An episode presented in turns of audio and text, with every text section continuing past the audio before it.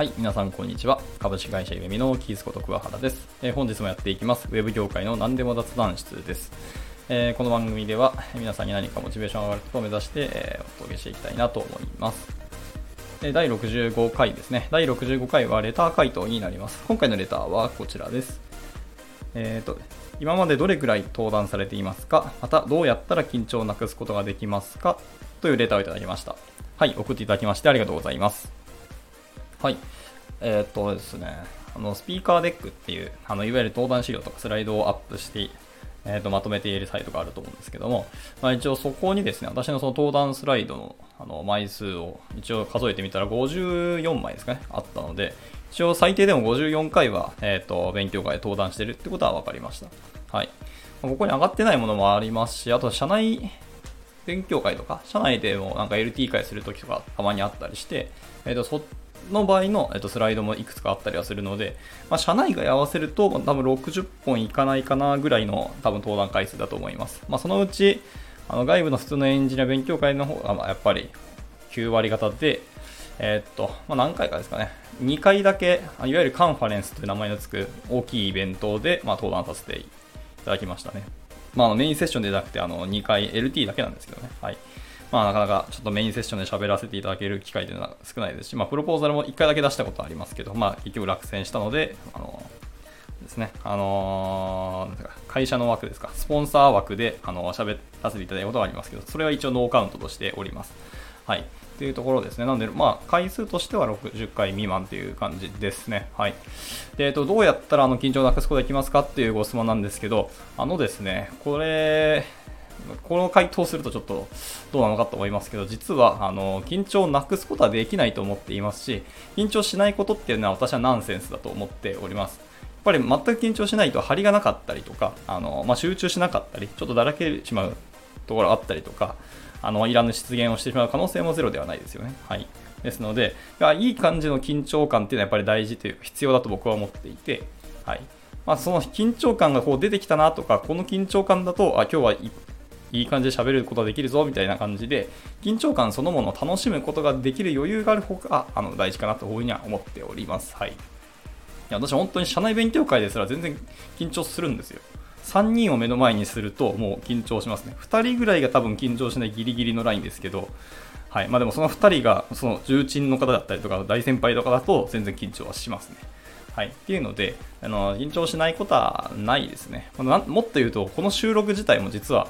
ちょっとだけやっぱりなんだかんだ毎回緊張してますね、スタンド FM も収録自体はですね。はい。っていう感じですので、なくすことはまあまずできないんじゃないかなと。だ少なくとも私はなくす方法を知らないので、あのー、しょうがないですけど、なくすことできますかの回答にはできませんとしかお答えができないんですけど、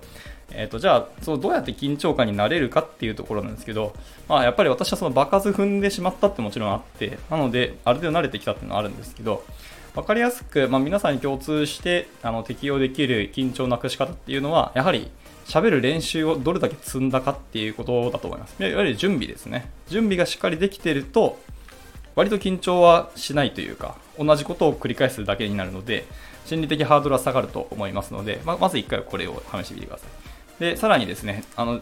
準備する段階であの考えていただきたいのは、多分質疑応答の時間とかあの登壇に内容によって出てくると思うんで、そこでどういうことを質問されるかっていうのは、あのしっかり想定しておくと、さらにいいのかなと思います。もしくは、あのー、喋りたい内容全部喋るんじゃなくて、そこだけちょっと、ある一点ぼかしといて、ここは聞いてほしいなみたいなところを自分で作っておくっていうのがテクニックの、まあ、一つかなと思いますね。はい。あとは、なんか最近ネットで見つけた、なんか、なんかの記事で読んだんですけど、あのー、なんか緊張する場の前に、一回この勝利のガッツポーズをするとか、なんか V サイン的な、手をわーっとこう、手をグーにして、両手を上に上げた、やったーみたいな、ポーズを取っておくっていうのが、ある意味で、緊張をほぐすことにつながるみたいな研究があるらしくてですね。私はちょっとやったことないんですけど、でも確かにそれはありそうだなって思っていて、人間ってやっぱりいいイメージとかを頭の中で描いたとき、あと自分の好きなものとか、好むものっていうのを想像してから、えー、何かその実践アクションを起こすときって、やっぱりパフォーマンスがいいらしいですね。結果、良いあの結果になることの方が多いっていうことは、なんかいろんなところであの事例が出されていますし、その研究も今出されているので、まあ、そういうことをやってみていただくのも良いのかなと思います。とにかくいい印象ですね。本当になんか自分の一番好きな食べ物とかを想像してからやるとかでもいいと思います。まあ、緊張はしないっていうわけではないんですけど、ただ自分のパフォーマンスがしっかり出せるよっていうのは多分できると思います。はい。ところですね。あとはですね、まあ、僕がやってきた、まあ、これはその場数の話にちょっとつながるんですけど、私がやってきたチャレンジっていうのは、もうとにかくスライドを見るんではなくて、あえてあの観客席の方を、とかあの聴講者の方を見るですね。意外と皆さん自分のこと見てなかったりしますし、あのひたすらあの映されているあのスライドの方を見て、自分自身のことを見てくれなかったりするんで、それはある意味ありがたいことで、はい。でそういうのだと自分のこと見てないんだからじゃあひたすら自分がどんだけそのお客さんたちにちゃんとお話できますかとか自分の伝えたいことがお伝えられているのかなとか逆にその聴講者の方が期待されていることにちゃんと答えられているのかなっていうふうにいわゆるベクトルが自分の方に向いてるんじゃなくてあの外側お客さんの方に向くんですよね。これが結構大事だと思っててそうするとあの登壇してるって言いながら実際そのお客さんたちの反応を見ながらあの喋り方とかあの声のトーンあのスピードとかですかね。を変えてみたりとか、ちょっと具体例のもう一個増やしてみるとか、って感じで、なんでしょうね。一種対話をしてるみたいな感じに、感覚になるんですよ。そうなると、あると緊張っていう面持ちにはなくなるんじゃないかなと思っています。まあ、これも僕の経験談なので、あの皆さんに当てはまるかわからないですけど、まあ、一つ参考値としてまお話ししてみました。はい。こんなところでいかがでしょうか。回答になっていれば幸いですね。はい。というわけで今回は以上となります。はい、また何か聞きたいこと、話してほしいことございましたらいつでもレターお待ちしておりますので、お気軽に投げていただければなと思います。ではまた次回の収録でお会いしましょう。バイバイ。